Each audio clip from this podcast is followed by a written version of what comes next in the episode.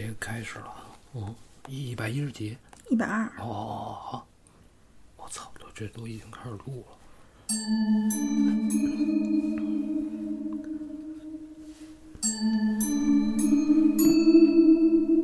大家好，欢迎收听一番鬼话，我是 Mandy。大家好，我是芒果。这个一啊一百二啊，刚才 啊作弊。啊刚才已刚才已经都录进去了，我摁了一下之后，我这啊嗯，幺二零啊。啊你啊你你你今天我先是吧？那我先来讲一个听众的投稿。这位听众呢，讲的是两年前的事儿。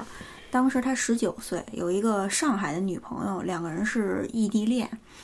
嗯，那年国庆节放假的时候，女朋友从上海来武汉找他玩儿，因为这个女朋友呢，第三天早上要赶高铁回上海，为了赶车不用早起，所以玩到第二天下午的时候，他们就提前住到了高铁站附近的一家酒店。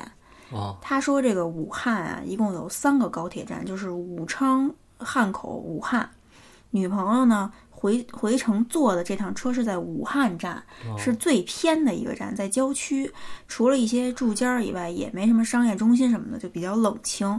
住的这个酒店是他在美团上找的，找的时候也没注意，就是有一家叫汉庭的酒店，这个庭不是家庭的庭，没有那广字头，而是就是是朝廷的廷，去掉广字头，就是一个部首的差别。啊但是他当时没注意，以为就是大家都熟悉的那个汉汉庭庭酒店啊对快捷酒店，啊以为就是那个呢，就定下来了。结果到那儿才发现被蒙了，商家玩了一个文字游戏。这个假汉庭其实就是一个小区里的一套三室一厅的房子，用这个隔板给隔成了几个房间。他们一到地方就懵了，根本找不着这酒店，还是现打的美团上留的这电话。接电话的人就告诉他们呀、就是一女的，告诉他们上哪一栋楼的几层几层，他们就上去了。然后电话里的人又告诉他们说门牌号是多少多少，这钥匙就在门口的消防栓里头。打开这个，拿出钥匙，这个打开这个入户门儿，然后进去呢，右手边儿鞋柜上有一把钥匙，拿着这把钥匙开左边的房间，那个房间就是你们订的房间。俩人就按着电话里的人的指示，到了房间，一进去就傻了，因为他在网上订房的时候写的是大床房，可那个小屋子最多也就八平米。这屋子里头啊，一个小桌子，桌子上头呢有一个空调，右手边顶着墙放了一张床，床上放着两床被子，床头床头上方还有一个半米左右宽的这么一个窗户。然后这个厕所呢，就是房间外头公用的一个厕所。参观厕所的时候，还发现这房东啊，就把这厨房也给单独做成一房间了。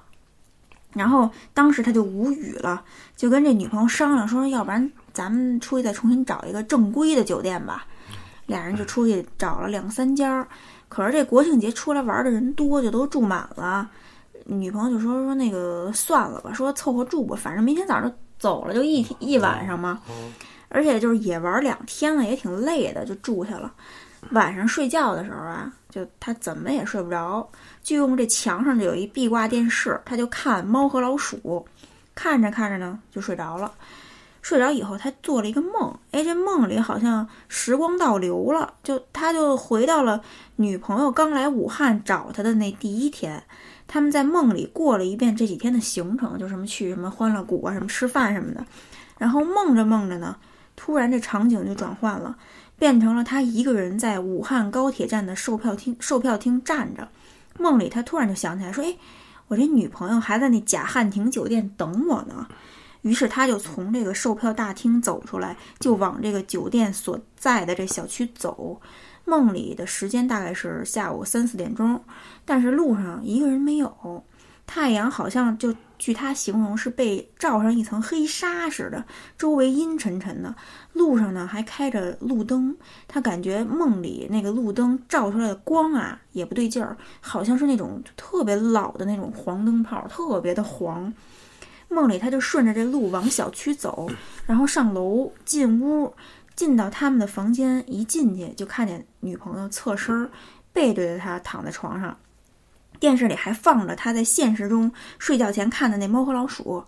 紧接着，这梦里的他自己就就脱了衣服就特别自然的躺在了他女朋友旁边，然后叫了他女朋友名字一声，但并没有得到回应。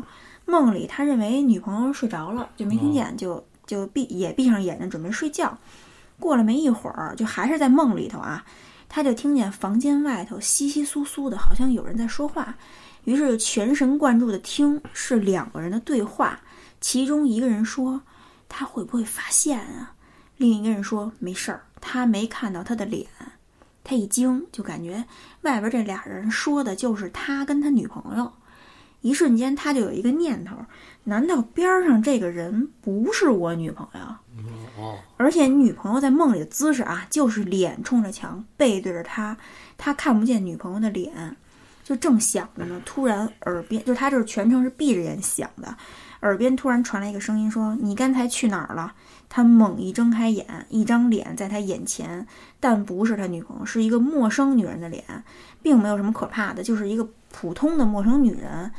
梦里的他就觉得很奇怪，因为躺在一个。床上，如果有人翻身是能感觉到的，可是他并没有感觉。一边想就一边往下看，哎，那个陌生女的等于根本就没翻身，只不过是脑袋转了一百八十度，身子还是冲着墙。他蹭一下就吓醒了，从床上坐起来了，想拿这个床头的水喝一口，这时候就感觉有人碰他的脑袋。他一回头，发现这个床头上方那个窗户变成了梦里那个女的脑袋和胳膊伸出来，用手点了点他的头，然后诡异的冲他就是边笑边说：“你终于醒了。”他脑袋嗡一下，接着就蹦起来了。这才发现要做了一个梦中梦。从这第二层梦醒过来以后，出了一身汗，女朋友也被他惊醒了，就问他说：“怎么了？”他说：“没事儿，做了一个噩梦。”然后就强烈要求掉头睡，就是头冲着床尾。换了方向以后，女朋友又睡着了，他就是抽着烟一宿没睡，就盯着这床头上方这窗户，就不敢睡啊。后来他也没和女朋友讲当天夜里的这诡异经历，但是他打电话给这个美团官方举报了这家假汉庭，美团就是也是非常有效率，当天当天就取消了这家店的所有营业娱乐许可，他这经历就告一段落了。哇，等于就感觉好像他梦跟现实就是重叠那种感觉哈。哇。他梦中梦这件事儿啊，我首先就是我应该是做过类似的梦，但是都是比较搞笑的梦。对你梦向来都是非常搞笑。对对对，啊，他这个还挺还挺可怕的。对我感觉就是非常就是有重叠，他从那个大厅回来是吧？啊，对，然后他还是放在他现实中生活中看的《猫和老鼠》，就等于梦里跟那个有同样的元素。那你说他到底是是不是做梦啊？或者他到底是不是出去了？我有时候老有这个恍惚的这种感感觉，就我自己啊，嗯嗯，就是我经常做什么梦啊？一看表，哎呦，这是梦里啊，嗯，一看表啊，哦，刚四点多，我还起来得睡会儿呢，睡吧。一睁眼，我操，这这已经不是超了一会儿半会儿了。我经常是这样，其实是在梦里感觉是，其实那会儿早就天亮了。哦，你有过那种就分不清梦境现实？对对对，我经常我经常会有一什么感觉啊？就早上起来迷迷瞪瞪的，说醒还没醒呢啊，刚刚这意识刚回来，知道自己醒了，但是没睁眼，分不清楚自己脑袋冲哪儿，不知道自己方位。啊，对对，我也是，我不是，我是醒之前在转。啊，我也是。我之前讲过，不停不停的转。我这是怎么躺着呢？我闭着眼就在这想，我能想半天。一会儿突然之间这劲儿就找回来了。啊，知道了啊！我现在应该是怎么？就感觉是在床尾 还是在床头对对对，那会儿就模糊了，就不知道自己怎么待着呢。好像是人都有这种经历。我觉得那特神奇。对，这就说到这汉体不是什么，这这快捷酒店啊！我还最近看过一个事儿，就是是发生在北京，就是一个女孩和她男朋友。住在这个回龙观一家七天快捷酒店，到酒店的时候大概晚上七点，进房间也没什么不对劲儿，就是这个对着床啊有一面穿衣镜，然后他就感觉房间里好像有一股怪味儿，就是若隐若现，好像是馊味儿，但是当时也没多想，就打开电脑开始处理一些工作上的事儿。大概晚上八点到十二点之间的时候，听见同楼层有一小孩的声音。就十二点左右的时候，这孩子就开始哭。她和男朋友说：“说，哎，这孩子怎么这么晚还不睡啊？”然后就是就是就没想没多想，就接着处理工作。处理完工作已经一点凌晨一点了，就特别困，她就躺下了，睡了一会儿。这男朋友的电话突然响了，她被吵醒了，还问男朋友几点了。她男朋友一看说是大概三点多钟。然后就接着准备睡，哎，这时候同楼那个小孩儿又哭起来了。她和她还就是还又和她男朋友说说，那个怎么这小孩儿那个这么晚还不睡还哭啊？然后说完呢，就又睡着了，也不知道睡了多长时间，但她确定天没亮就没到六点，因为她手机就习惯上一个六点的闹钟，闹钟还没响呢。他是被外头的这广播声给吵醒的，就不是酒店里的广播，是感觉像是外头一个学校的一个广播。这广播里来来回回放一句话，就是“欢迎欢迎，热烈欢迎”，听着像是一群小孩儿一起在那儿喊。他当时就是就是挺想起来看看的，就想就大半夜谁在那儿放这种广播，但是又特别困，还扭头看了一眼她男朋友，就睡得很沉，她也懒得起，就又睡了。又睡了一会儿，突然就感觉床头坐了一人，就这个正往他脑袋跟前凑，他就隐隐约约觉得是一个陌生男的，一下就精就是精神了，然后就觉得不对劲儿，动不了了。他说他就是信佛教嘛，就第一反应就是要念这个六字真言，但是出不了声儿，特别艰难，就在心里默念，念了一遍，这床头的人歘一下就退到了门口，他就能动了。当时就怕的不行，就翻身儿就看她男朋友，想叫她男朋友，告诉她是发生什么事儿，但又怕那东西啊没走，听见就不敢动，一直就挨到天亮。一问她男朋友什么感觉也没有，就只听见半夜小孩哭，她这经历就结束了。但是我我感我觉得最吓人的就是半夜他们听的那学校里那广播，就是欢迎欢迎，热烈欢迎。哦，这个一般学校后半夜应该是不能。有这种录音吗？你哪怕说你听见一个就是那运动员进场的音乐，我觉得这都可以理解成是这个设备啊出现了什么问题。那热烈欢迎这有点搞笑。那个我我就是我在我们学校那会儿不住校嘛，就是有一次半夜几点一两整点钟还是什么时候，听见广播里就说那个，就突然那广播就就出来了，就就是就说说现在开始，就那种广播腔，然后就断了。突然就断了，肯定是人为的。你学校发生这事儿，一定是那肯定是人为的。可能他在这广播室就弄什么东西，不小心碰着。可是，一两点钟也不知道谁在那儿动。嗯，这就不好。而且一般都是老师控制。对，那肯定是老师对，那绝不能是学生。对，然后当时就是我就以为我自己听见，然后就我就睡了嘛。然后第二天早上，我们一同学问我说：“昨天我听见那个说那个你听见了吧？”啊，就我说我听见，他说吓死我一个，只有他一个人。你看咱们学咱们日常听到咱们这边的啊，自己国家的这些关于学校的恐怖事件，很少有这种就是。就是骷髅来回来去走，嗯，咱们都看过柯南那集，对，就是说那个是体育教室啊，还是什么？就是那儿有一人体模型，那骷髅自己会动。嗯，我就是上期你让我找这个恐怖传都市传说的时候，我还不小心就搜到了这个，结果我一看人家那个介绍，就日本绝大多数的人体模型都是用真骨做的。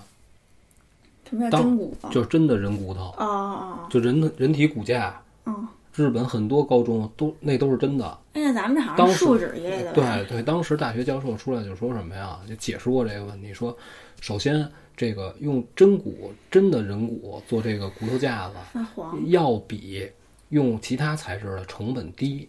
哦，是吗？对对，要成本要低。我的妈呀！再有再有一个，他就说什么呀？就是因为用了真真人的死人的骨头。做这个东西会让学生产生敬畏之心哦。可是呢，可是啊，很多学生很多年都是不知道啊，原来我们用来上课的这个人体骨架，它是真人的。就还是拿树脂在当成树脂在那玩儿，还是玩儿是不行。它是一个教学用的工具，它是一比一的这么一个东西在那戳着。但是就是日本。这个比较老的这个都市传说里，就是说这人体模型啊，它自己会走动。嗯就这个，就是柯南那集演的，不就也是这个梗吗？可是就是这个事儿，在日本就是是基本上是在学校里是非常通用的这么一个一个故事就。跟咱们学校里传的什么红手绿手那种故事，啊这个就是单纯的是一个网络的小故事、啊。我就是说呀，就是类似于对这种，对对对，就说这东西它能走，嗯能走主要就是因为它用的是真人的。后来是因为是什么事儿啊？就后来就爆出来了这个事儿，等于这个日本这这方面就是。他这个来源呢，都是某某医疗机构捐献给他，就不是不是说因为他是真人的就能走，是因为他是真人的能走，他就有可能有这因素在里头都是人家捐献给学校作为这个教材使用，哎，但是谁他妈也能，你谁能想到这学校用教给学生上课用的人人体骨架骨骼，我觉得是就颜色是不是不一样啊？因为就是我记得我小时候，我们小学有那个就是倍儿白，就啊，看着，对就是其实处理过的都是一样的，哦哦是都是一样的我以为是发黄，而且而且你上课用的东西啊。就是在校园里，不是说下了课这会你一看这你喜欢，你拿着玩两天，那就是因为它这骷髅，我觉得骷髅本身就会让人产生敬畏。除了你那么喜欢骷髅以外啊，我我本身我是要是那一放一人体骨架，我是不敢摸的。单纯就是觉得好看，我倒是也没有什么别的啊，对，但是你这些都是就是说有艺术的那种造造型的 骷髅。我说这骷髅本身啊，你要真放一个就是教学用那个，你敢放吗？呃，没有那没买那个的，没买着不是不是买得着买得着，那哪儿都有卖的。咱们这边当然首先咱们这边不可能让你用真的，另外就是它贵哦，就真实比例的东西，它要还原百分之百的那种那种模型的话，那是非常贵的。然后贵我也能忍，嗯但是呢，嗯，这你都能忍？它不是它没地儿啊，姐，你高哪儿啊？是啊，而且你这大半夜你再买间屋，买个买个房呗。我操，谢谢你啊！你太起得瞧我了啊！就你看，你这老一胡聊也跑偏，我脑子都乱了。要不然，要不然别录了。那哪行啊啊？快快还该债该啊！该到我了啊！对是该到我了。对，到你了。这事儿就是北京五环外某小区一梯两户的这么一个住宅，就是他们一共是十几层，它是没他没说，反正就十几层这么一个住宅。这哥们儿是怎么着啊？他说啊，之前这房子啊一直是出租的状态，当时父母号的这个房子买下的这个房子一直对外出租。后来因为他慢慢的随着他上班也好，怎么着也好啊，他觉得跟父母住呢不方便，但是当时他还没有结婚，然后但是就是为了和女朋友在一起呢，就是自己住就是方便的多。嗯，等于呢，到期之后呢，他就回收了这个房子，就是他接管了这个他们家的这个房子，他也搬往那边搬，往那边搬呢，一一梯两户嘛，他就都沉浸在这，哎呦，我终于就可以自己出来住了，前所未有的自由，你这东西它难能可贵，非常高兴。然后也跟当时自己的女朋友就说了这件事儿，他女朋友也是觉得，哎，这好事儿，好事儿，俩人就非常开心的就弄自己的这个家，倒腾。在这个过程当中啊，首先啊，他没见过他对门这邻居，可是这个房子啊，它不是新建成的，这个房子已经都住满了。他对面是有人的，你能看见生活痕迹，一梯两户。你比如说你们家也是一梯两户，就是大家使用的区域都是非常固定的，你用你家，我用我家，他能看出来对方就是也外边有柜子呀，放的葱啊什么 乱七八糟的啊，哎，但是他没跟这邻居见过面，其实也无所谓，不重要，就是不跟你接触没事儿。然后呢，等都弄好就开始住。住的时候就发生了一个什么问题啊？就是街坊家，一到晚上啊就比较吵。可是他这吵啊，和咱们之前聊过的这些就是咚咚咚凿墙，它不一样。它两家是对着的，你明白吧？他两家对着呢。就我理解，就我就问他，我说他要凿，他肯定得凿你们家客厅的这墙，对不对？他是怎么着？睡觉那屋墙响，所以一开始呢，他并赖不到这个邻居身上，你知道吧？然后他就说这个这个敲墙啊是怎么个敲法啊？就到这个四点到五点之间敲，他这时间非常稳定，就一定能给你凿醒了。你醒了之后呢，他也一直在敲。可是刚才咱不说了吗？就是它是两家对着的，它并不是并排。你要说咱俩在一瞬边，我还能找你，哎，你别你别敲了，是不是？他这个他就说我这找人街坊，这是不是也不合适啊？说那要不然我哪天我赶寸了，我瞅见人家，我问人一句是不是他们家，哎，就心里有这个准备。可是，一直就没碰见过这邻邻居。他说：“他说我白天我也得上班，我晚上回来接完我女朋友，我们俩经常出去玩啊什么的，也没碰见过这邻居。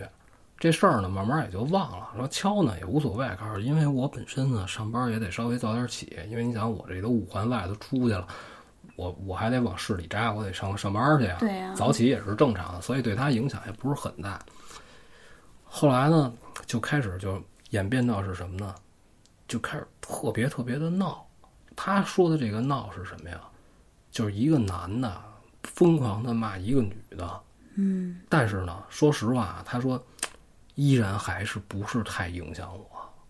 他说你关上门，关好了门，把我卧室的门也关上，你不静心的仔细听啊，也是听不见的。可是他女朋友就跟他就说什么呀？说这已经挺长时间的了，经常是大半夜的这么闹。他女朋友跟他聊天的过程当中，让他有了一个想法，他要报警。他认为是什么呀？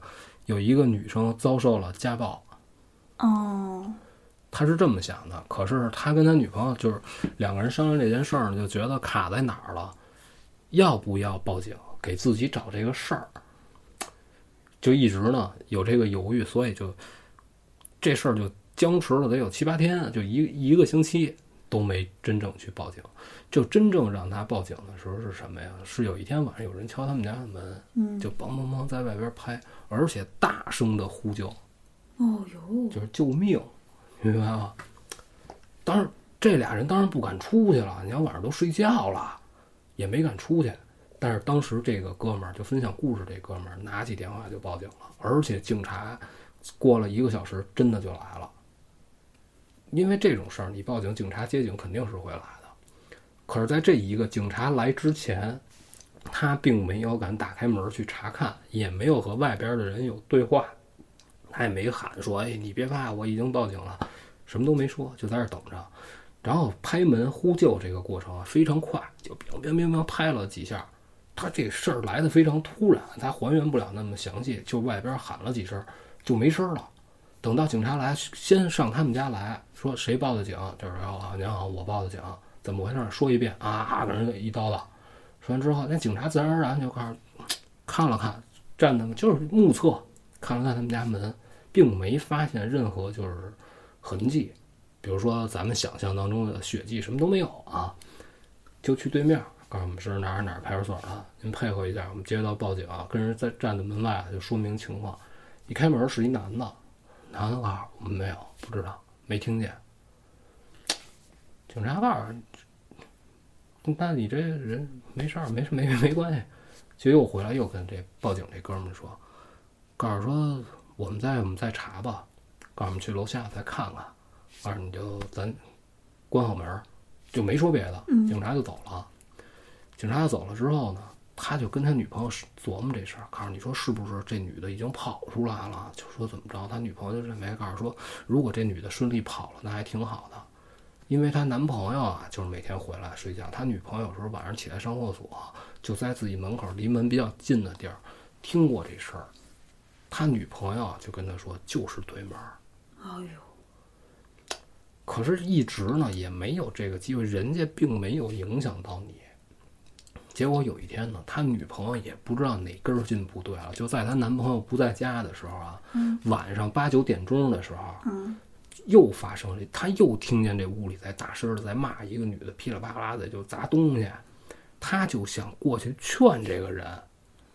他女朋友胆儿挺大的，过去就敲门，哇，就敲门，结果也开门了。开开门了反而是一个女的，嗯，然后这个女的呢也并没有说衣衫不整，或者身上有什么淤青啊都没有啊。这女的开门站着不说话，啊，然后也看不清楚脸，因为他这个头发是两边，他是一中分的头。哦，就留着一条缝儿，中间是吧对，，哎对，嗯，这女的呢身材呢也是比他女朋友，他说得至少比我女朋友，他女朋友叙述啊，嗯，高了得有半个多头。哦，挺高这女的的，还挺高，因为他女，哦他说我女朋友也不矮，哦他说女朋友也得照着一米七一、一米一米七那劲儿的。嗯，你说这女的就得挺高的了吧？对呀，就站在门口，低着头，然后他女朋友说说那个您是不是有什么事儿，发生什么事儿了？告诉您需要帮助吗？啊，他没他没感觉，他觉得这么着不太好。他说您是不是干嘛呢？您家哦这我这听的还都挺清楚的。这个女的吓着他女朋友了，这个女朋友就跟他说这个女的就跟他说，啊嗯，对不起。就特别机械那种，对对，而且不是用真声说的，就是气声。对，哎呦，他就愣在当场了，然后这个女的就慢慢啊退回去，把门就关上了，哦，并不是像正常人说，哎，对不对不住啊，住家里有点事儿，对对对，没有，一律都没有。就整个过程都非常机械，啊就包括声音。他等于就把他女朋友一个人就干在门门口了。哦，他女朋友当时看就是发生这件事儿之后，他女朋友稍微缓了一下，然后就去找她男朋友了。这两个人是在外边见的面，才跟他说的这件事儿。后来分享故事这哥们儿就跟他女朋友说：“说大姐，你能不能不给我找事儿？他吵你就让他吵吧，就是不要给自己找麻烦。已经报警了，你想干嘛？对现在怎么办？现在是不是弄得就有点骑虎难下？现在你也不敢回去住，我去了我能怎么着？是你找的人家，你让我做什么呢？这事儿等于就卡在这儿了。哦，然后他跟他女朋友呢，还都或多或少闹了一点矛盾。他女朋友那意思就是，我觉得这这你不你不他妈的关心我，对，你他妈的你跟我这费他妈什么话？这要我就有点要急了。但是这个事儿呢，慢慢的也就，虽然这件事儿呢，他和他女朋友的矛盾咱们就不聊了。后来结果导致这个哥们儿也开始注意这件事儿了。哦，他就刻意的不再像以前似的，以前他是以什么方式？把门全关好，卧室门也关上，戴个耳机，听个一番鬼话舞的，他当然听不见外边的声了，对不对？嗯，后来呢，他就不干这事儿，他就专注去听这个事儿，他就觉得那屋就是不正常，而且他仔细分辨了几次啊，他觉得那个房间不住的可不只是一男一女，就每次说话的人，他感觉都不是同一个人，但是他还并就是他有这个感知之后，他有这个认识之后，也没有进一步的行动。但是就因为他干了这件事儿呢，他跟他女朋友经常展开讨论，所以他之前这矛盾呢也就给带过去了。哦，两个人经常聊这件事儿，越聊呢就越邪性，就觉得越可怕。他女朋友就给他讲过很多次那天发生的事儿，就碰见那个个子比较高，不断的描述那天的场景。对对，就说那天那肯定不正常，说而且就是分析的非常彻底。这个他女朋友后来又给他讲了一些细节，就说什么呀？凭着自己回想啊，因为什么呀？楼道里这门口一梯两户嘛，肯定是有声控灯的嘛。你敲门说话什么，外边这个灯是亮着的。然后这个女的开门那天，他们家屋里是全黑的，这是一个让这个他女朋友不太理解的。就是说你出来开门，你得怎么着把一灯打开？对，哪怕就是说是你卧室内或者你客厅里的灯，哦，它绝不能是纯黑的对，。而且他们之前是那种有吵架的状态，对对吧？哎他不能摸黑打，啊是不是？在家玩三岔口，这不 这不合适。然后呢，还有一个就是说什么呀？他女朋友说，除了说话这个感觉啊非常吓人之外啊，嗯，这女的就是对门这女的说完这个“对不起”这三个字儿，是慢慢慢慢退回去的。嗯，当然了，当然了，就是比如说，经常会有人敲我们家门问我一事儿啊，怎么怎么着，说完，哎好谢谢啊，人也不会扭头啪就就就向。就往后退一步，啊对然后把门关上，但是这个女的那个感觉啊，就是不是说了，干脆非常机械那种。对对，就很诡异，非常慢，啊，非常慢。他女朋友就老跟他聊这些事儿，然后他说，我也没有什么好的方式能能解开我女朋友的这个疑惑，我回答不了她，就说你不要把什么事儿啊都往这个灵异上想，啊哎，然后这不是你吗？对对对，啊，其实我一直也是主张这个，对对对对对跟你一样啊。后来呢，他就说过了一段时间之后呢，当然这中间啊，什么敲墙啊，一直都在继续。后来我跟他说，我认为敲墙是另一方面的事儿，啊，跟这件事儿没有什么必然的联系。哇，那两件事更吓人啊了。后来呢，对面这家搬家了，嗯，就特别莫名其妙。是不是就就在这一系列事儿之后的时间不长，哦，就在他女朋友跟他叨叨逼这些事儿的时候，可能就大概其过了不到两个月，嗯一个多月，这突然有一天，他就是都在家休息呢，就来了这个搬家的人就扛着他们家东西就走了。哎，而且他也见到了这个房子的屋主是一个男的，确实是一男的，挺胖的，哦，三十来岁，岁数也不大，像是有那种就暴力倾向那种吗？不像，就是看着还挺面善，挺可爱的，他说哦挺可爱的，也许一个小小胖子啊。然后，然后并没有发现这屋里的女主人，当然我觉得这并不奇怪啊。然后搬走的这个过程也是非常快，然后呢，这事儿也就不了了之了。可是他搬走之后呢，真的就没有再发生说吵架啊怎么着哇，乱砸东西这个事儿，就让他非常困惑，就是解释不了。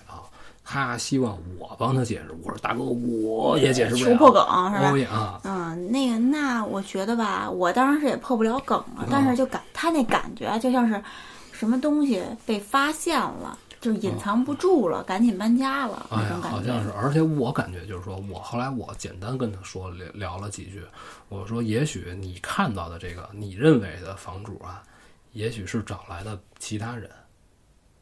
啊！你看这帘子这儿，我操！你别吓唬我，这冻半天了，知道外边有风吧？哦有道理，吓死我，脸你们家都麻了阳台漏风。我我是跟他聊天儿，我就说啊，这可能是委托别人来搬的这个家，也许在他们上班的过程当中，或者说在他不容易察觉的时候，没准这人早就走了。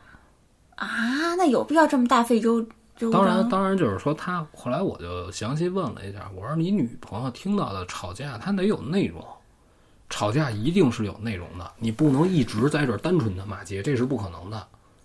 就是你在他吵架，在街坊吵架，你只要耐心的听，你一定多少你能听出点味儿来，他是因为什么？也没准儿就是这是有神经病，就是有那女的有神经病，就是她是自己精神分裂，没准儿那男的没跟她打架，是她自己一会儿男一会儿女，然后她就可能就是比如说呃一有人敲门，啪一下把灯关了，所以里边儿是黑的。这我真不好说，就是咱就是我自己开脑洞想的啊这我真不知道了。但是这事儿我就说完了。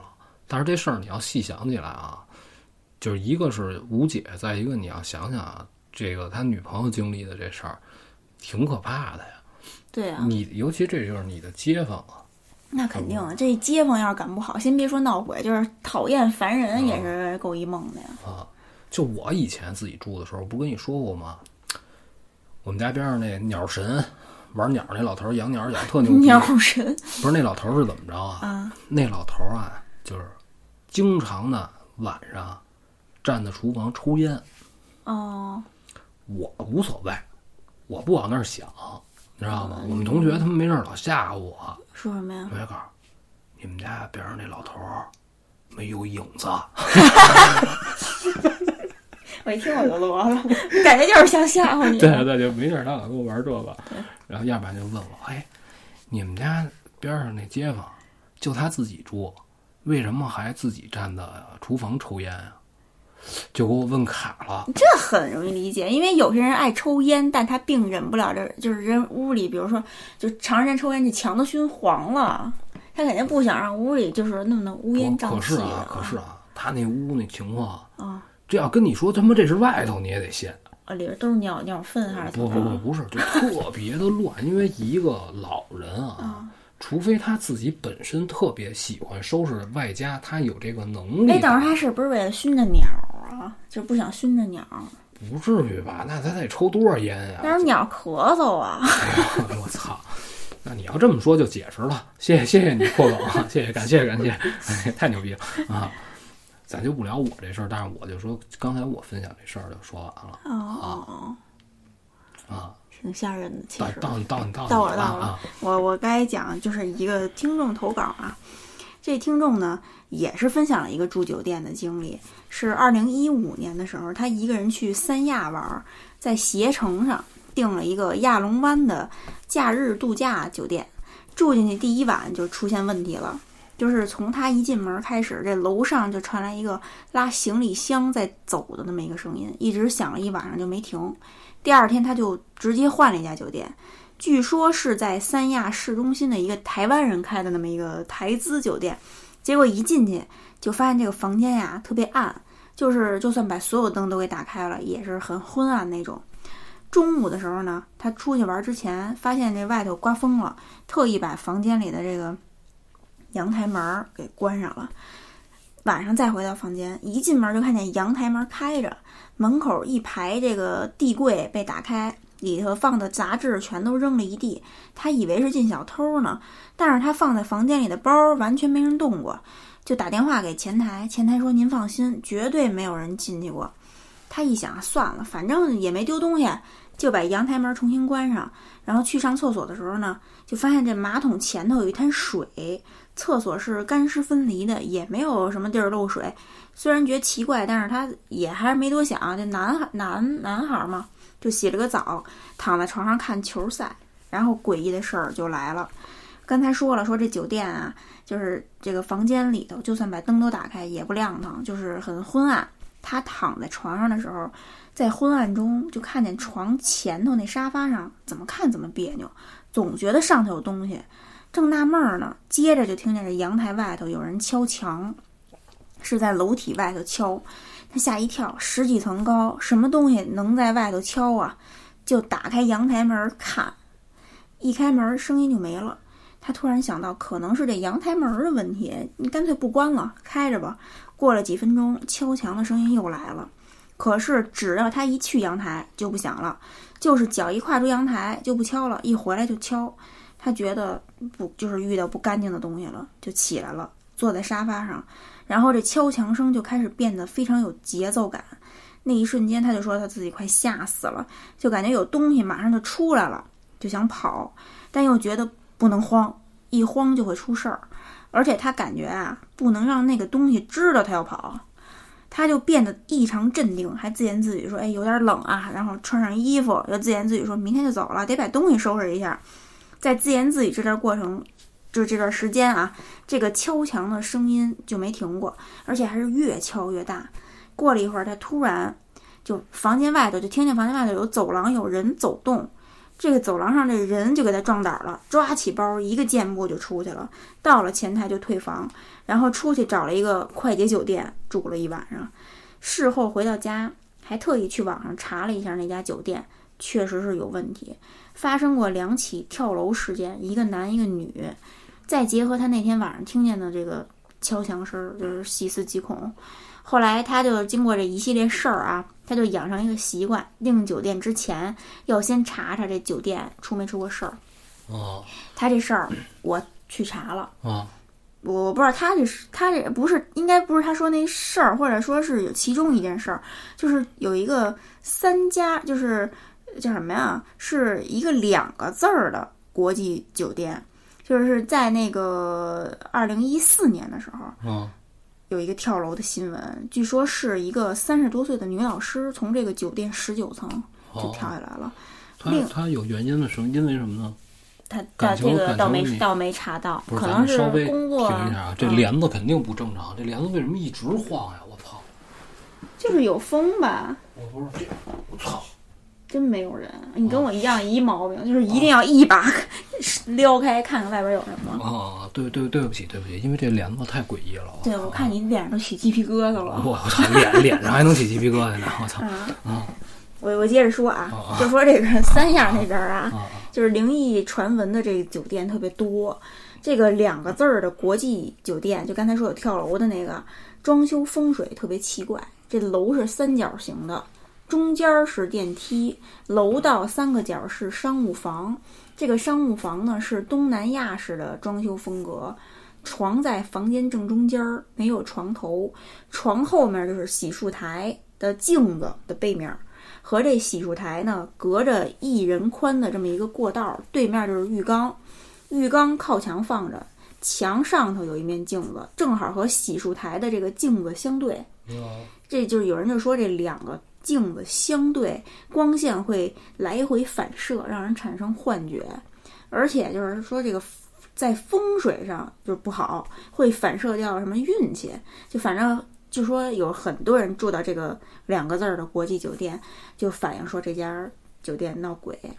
除了这家酒店，据说当地就是三亚有很多酒店有这个灵异传闻。有一个是我在这个呃灵异组看的，就说这楼主啊去的是亚龙湾一个五星级酒店，她和她老公一家三口带着孩子去三亚旅游，住的是一半海景一半山景，就是依山傍水那么一个房间。住了三天，本来挺好的。第三天的时候下大雨了，然后房间漏水了，只能换房。这酒店这工作人员就是呃给他们换了一间，据说是全酒店最好的房间，就是整个一面都对着大海。就是本来挺好的事儿啊，但一换到这新房间，这孩子就不对劲儿了，就不愿意动，也不愿意玩儿，就以为是他困了呢，就说那赶紧睡午觉吧。可这孩子必须要他爸抱着才能睡，就是必须整个身体都趴在他爸爸身上，放下一点都不行，一放下就哭，折腾好长时间，最后终于睡了，睡了一下午，一醒就跟他爸说走，就赶紧走，而且还特别着急那种感觉。换房之前跟就完全就和那个换房之前判若两人，就是不愿意在新房间里待着，吃就晚上吃完晚饭又玩了一会儿，大概十点。他们家孩子洗完澡，躺在床上准备睡觉。他走进卧室，然后就听见孩子特别紧张的跟他说：“妈妈有鬼。”我靠，这句话真吓着他了，因为他们家孩子他说才一岁半多一点儿，会说的话特别有限，基本就是一个字儿一个字儿往外蹦。应该说什么呀？一岁半的孩子啊，他除非他看电视。他周围的人绝不会告诉他鬼这个事，对，就是不会不会保护，就是会保护孩子，不会让他说这些可可怕的事儿啊。就是他说从来没说过这么完整清晰的话，而且就是有和鬼这俩字儿，以前从来没听他说过。他就问孩子说：“你有什么要和妈妈说的吗？”孩子没说话，就是紧紧抱着他不放。过了很久才睡着。他就自己安慰自己，想着可能这孩子从哪儿自己听来的就学会了，因为小孩咿呀呀学语的时候就会学人说话嘛。过了一会儿，他就和老公也躺下了，孩子在俩人中间睡得迷迷糊糊的时候呢，就觉得有一张脸正在一点点靠近他，就是从这上方。他没睁开眼看，就是感觉有一张脸贴到他脸上了，他就用力这么摇头，想让自己清醒清醒。清醒后越想越害怕，但。就又怕把孩子给惊醒了，就是说那继续睡吧。越想睡越睡不着，老感觉这脸上就脸上方有东西，就侧身抱着枕头睡。最后迷迷糊糊睡着了，睡了也不知道多长时间，突然就觉得屋里特别亮，特别吵。睁眼一看，也不知道谁把这个床对面这电视给打开了。她老公起来呢，就把电视给关了。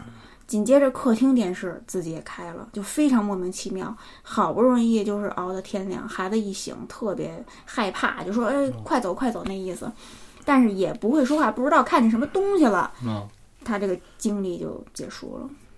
哦，嗯，但是这小孩太可怕了，一岁半啊！我个人认为啊，就是我自己自己这么想象啊。嗯，我觉得他无论如何，他也不能知道这鬼这个东西。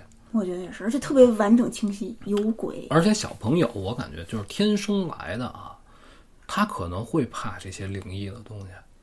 嗯，就我接触过特别小的小孩啊，他可能就是说什么呀，就经常跟我一起在麦当劳喝咖啡那个。那小孩就是不是什么小孩，就是那那大姐姐啊，她带着他们家，还那会儿他们家还还特别小呢，就自己在那玩 iPad，他有可能会搜到一些就是说打斗。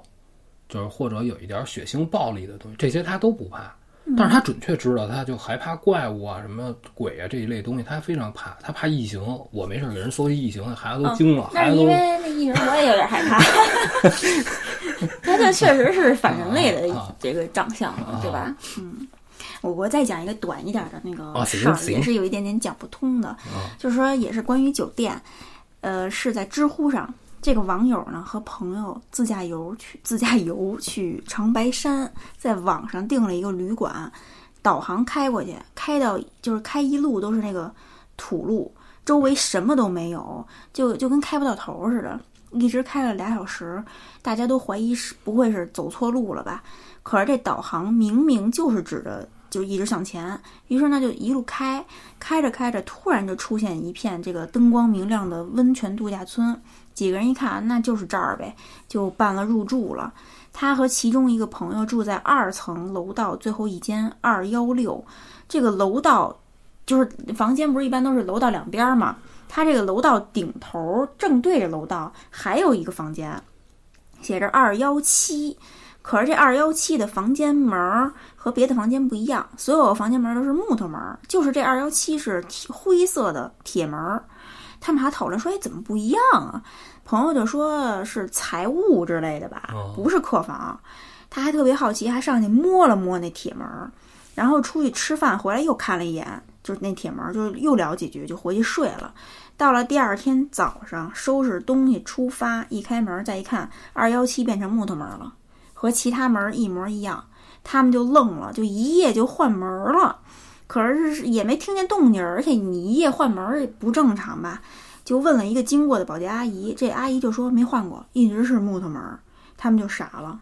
然后因为就是昨天明明看的就是铁门，还讨论半天呢，还上去摸了呢，就越想越害怕，赶紧就走了。而且他说，就是感觉这个阿姨的表情不正常，就一有人问这事儿，好像就哎特别惊慌，就是没没换过，没换过。哦，这个咱们肯定就没法解释，就说为什么要换门，这个就很很匪夷所思。对呀，你换门干什么呢？啊，对，啊，你这就讲完了啊。我给你说一个，就是某商场地下地库，当时发生了一个非常不愉快的事儿是什么呢？男女朋友在一起逛街啊，这是小姐姐分享给我的。当然，她现在已经跟这男的分手了。呃，她说当时啊，她男朋友跟她逛街就特别心不在焉。她说我我知道男的都不喜欢逛街。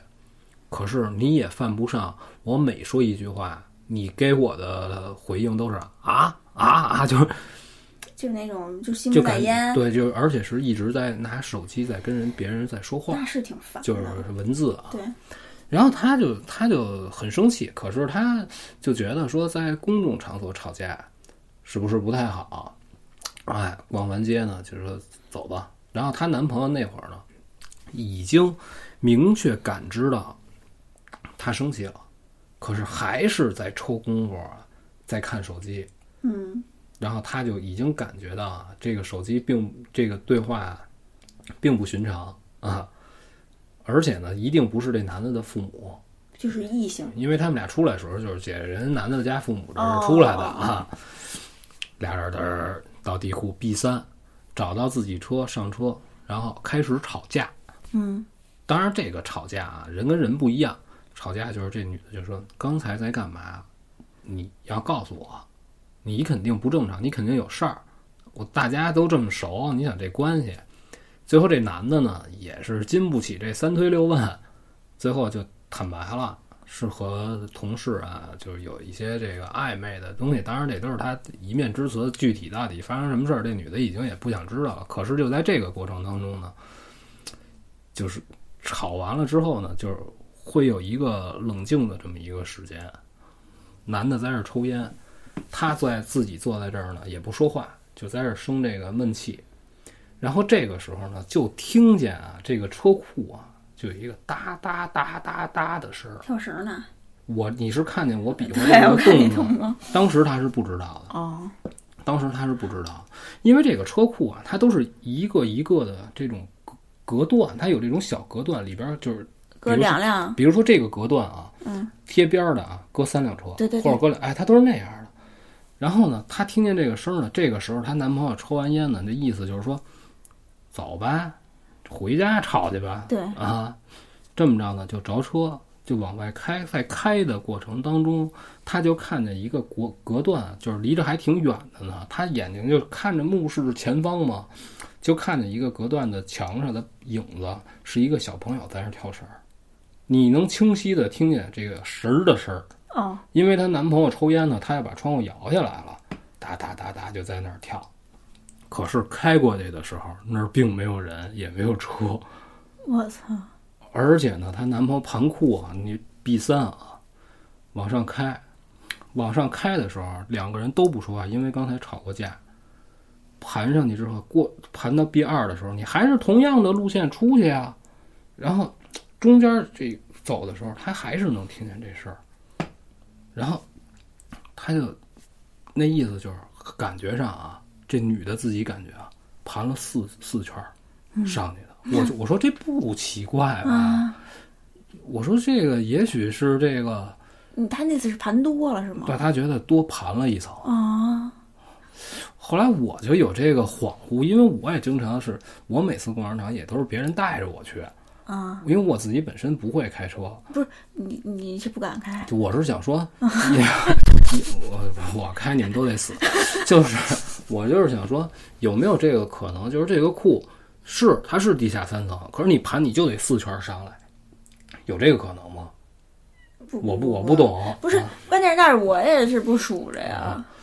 然后当时她有点害怕，然后她就问了她男朋友，虽然在吵架当中，她说你发现那个跳绳儿的那小孩儿的影子了吗？嗯，她男朋友告诉我，跟你吵半截儿的时候我就听见这声儿了，而当时我没注意。告诉你看见那影子的时候，我也看见了，就是有影子，没看见有人在墙上有一个倒影，斜木签儿的在那儿。哎啊呦，太吓人了。啊。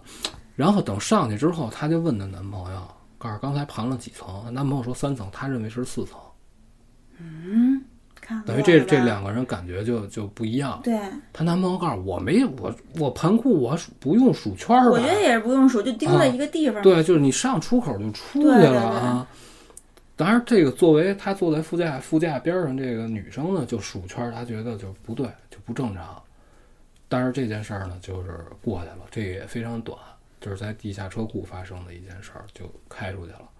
然后回家再吵架分手，就跟这个故事无关。但是就说这个小姐姐好像是看见了，只看见了一个影子，没看见人。而且这个地库都是什么呀？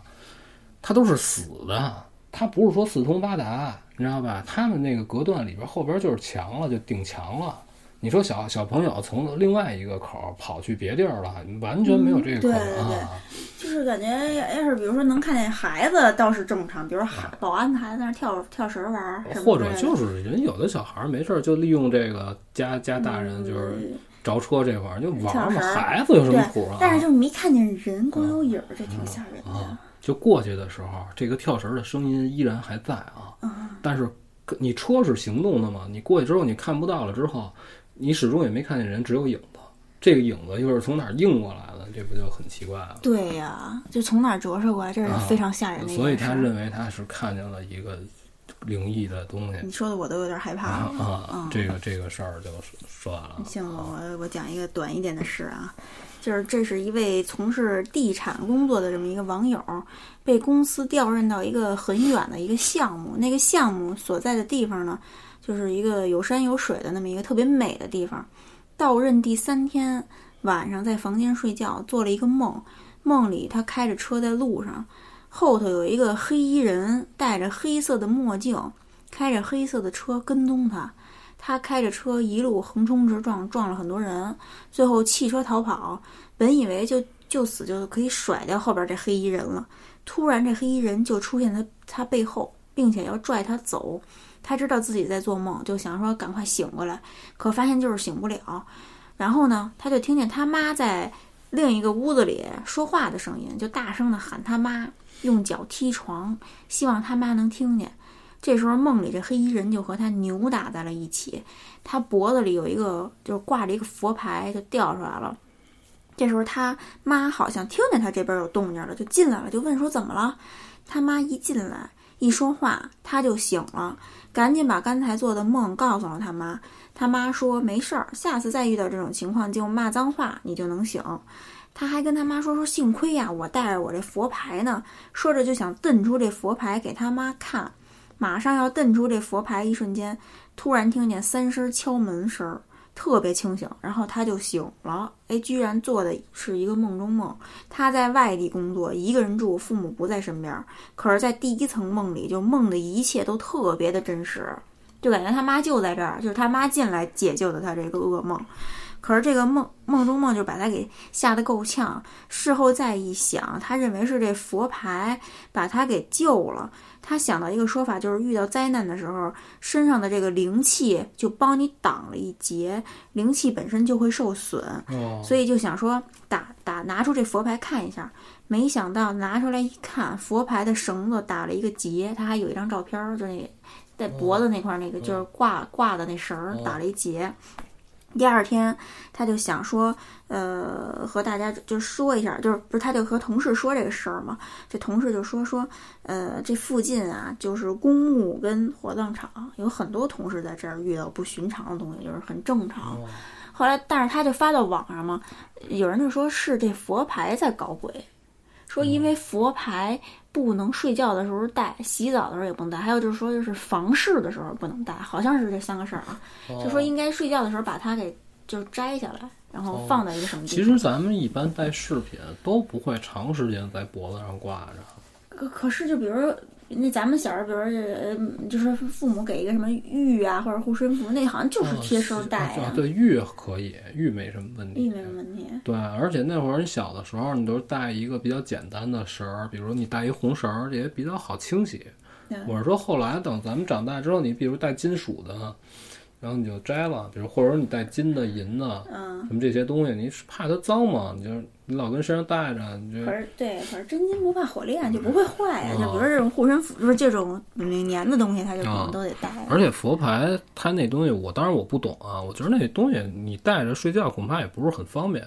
挺挺大的是吧？啊，他他他那意思就是说，是上面是一个神啊，还是一个什么呢？就是是要把这个东西给，就是不要让他见到，就是你你，比如说你脱了衣服啊，或者是什么的，不尊重他，他那意思，他们的网友的意思是，这就不懂，就不敢瞎说了。嗯嗯，然后我给你讲一喂猫的故事。好吧，这姐们就说是怎么着啊？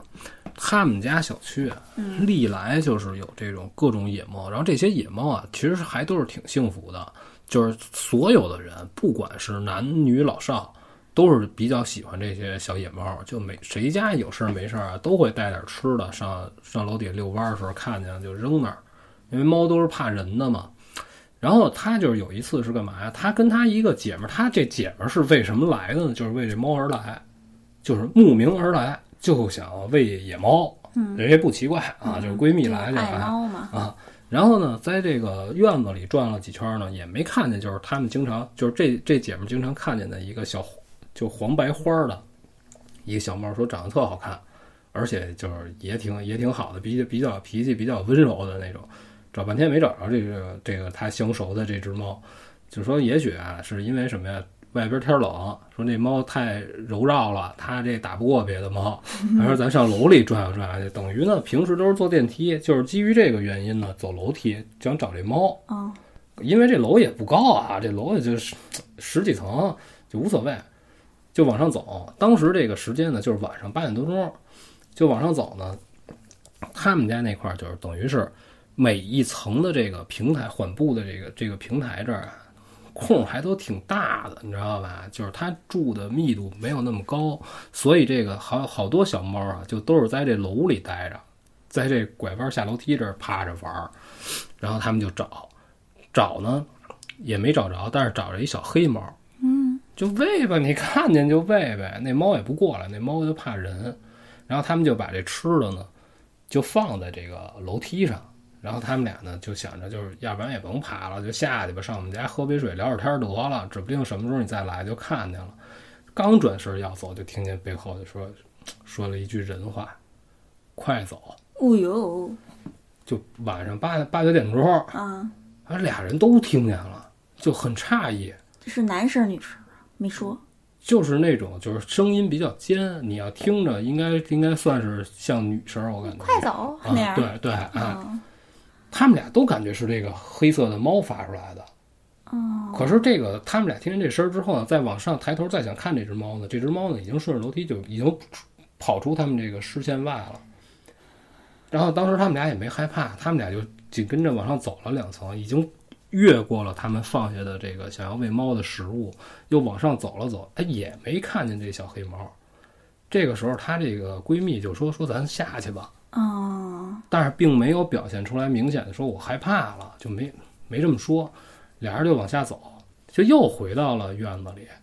等到回家的时候呢，她这闺蜜就跟她们说说你们家这个这块儿还挺邪性的啊。她看见什么了？他可能感觉不太好，事后就说：“他说你还真别自己老在这楼里转悠喂这猫。那猫，我觉得是让他们不是让他们跟上来，是让他们赶紧走。也也要如果他真的说话了啊，这是这是一次啊，还有一次是怎么着啊？他在楼底下看见一个他眼生这人，这人穿一身黑黑衣黑黑裤，嗯，一个岁数挺大的一个老太太，啊，抱着这么一个，就应该是小孩儿，就是经常有这种啊。可是他就说，哎，怎么都这点儿了，还把小孩抱出来啊？啊，拿一个那小粉被子就就裹着。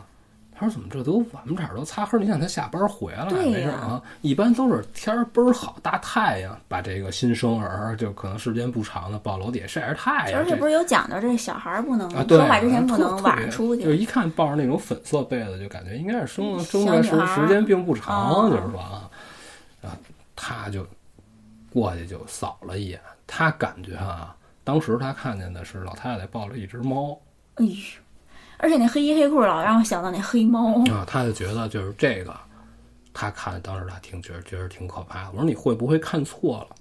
我说再说了。人家那儿甭管抱着什么，你过去扒开看一眼，这不合适吧？他告诉说那老太太个儿不高，告诉我从那老太太后边侧侧方哦，这么一看见了，能看见，告诉他，哦告诉我看的还挺清楚的，就应该是只猫。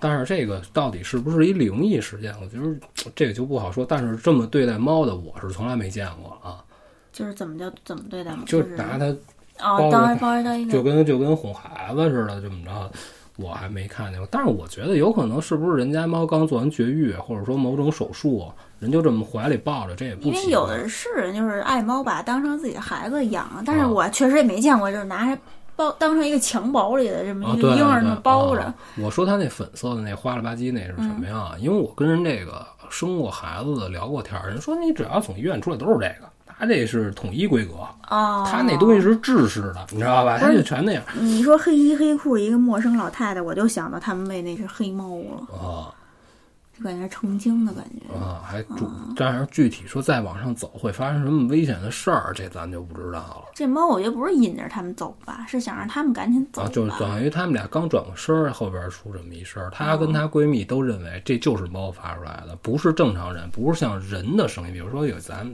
是一人说，哎，赶紧走，对，是不是那北北京腔，就是就是奸细那种感觉的哈。他们俩都认为是猫发出来的声音。啊，挺吓人的。咱这时间差不多了啊咱们再有别的得放在下期了哦，行啊。啊，因为什么呀？这已经报警了，这个即将要没有哦，没有电电了，啊那真是没办法，啊因为我还有一个非常长的。然后咱们下期再说，咱们马上就更下期，好吧好吧？我们这周是一定会更两期鬼话的，谢谢大家。嗯，谢谢。马上就没有电了，哦耶，好吧，那没办法了。嗯，嗯，再见。哦耶。